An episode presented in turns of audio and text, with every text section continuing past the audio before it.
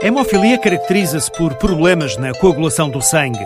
Durante muito tempo, os portadores da doença estiveram limitados a nível físico, mas essa realidade mudou recentemente.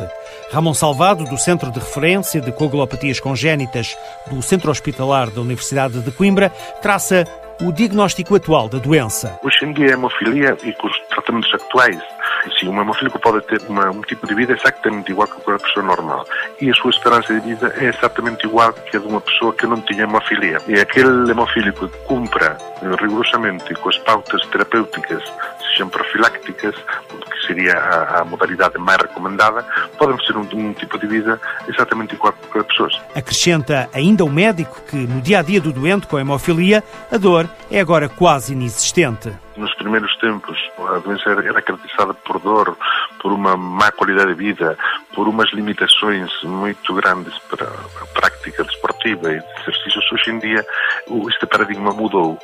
A dor, como realmente com a modalidade terapêutica profiláctica que hoje em dia é praticada na maioria dos centros, os hemofílicos não chegam a ter uma artropatia uh, severa, esta dor limitou-se muito só àqueles episódios já raros de hemorragias agudas. Pelas características da doença, os hemofílicos geram distúrbios hemorrágicos com maior facilidade. Esta condicionante implica alguma ponderação na escolha da prática física que pode realizar. Ainda que as terapêuticas tenham evoluído bastante, contactos e alto impacto devido ao maior risco hemorrágico devem ser evitados pelos hemofílicos, aconselha Ramon Salvado. Os novos produtos para além de ter uma menor frequência de administração, têm um níveis de proteção maiores.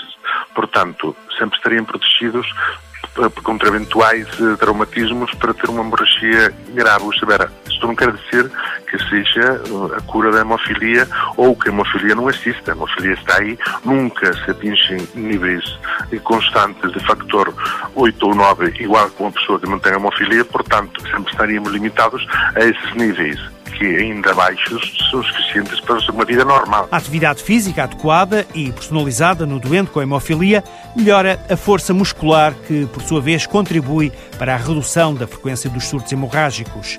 Nestas declarações, o médico Ramon Salvado referiu ainda que, além do desenvolvimento físico, a prática desportiva permite um sentimento de participação e integração. Põe de lado estigmas associados à doença e melhora ainda a qualidade de vida e o bem-estar físico, mental e emocional do hemofílico.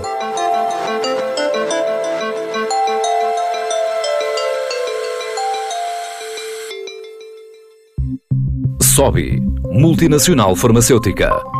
Focada no tratamento de doenças raras, trabalha diariamente com o objetivo de melhorar a vida das pessoas com hemofilia. Com o projeto Liberate Life, queremos mostrar que é possível alcançar e até superar os objetivos a que nos propomos. Liberate Life é o compromisso da SOBI para que se viva para além da hemofilia.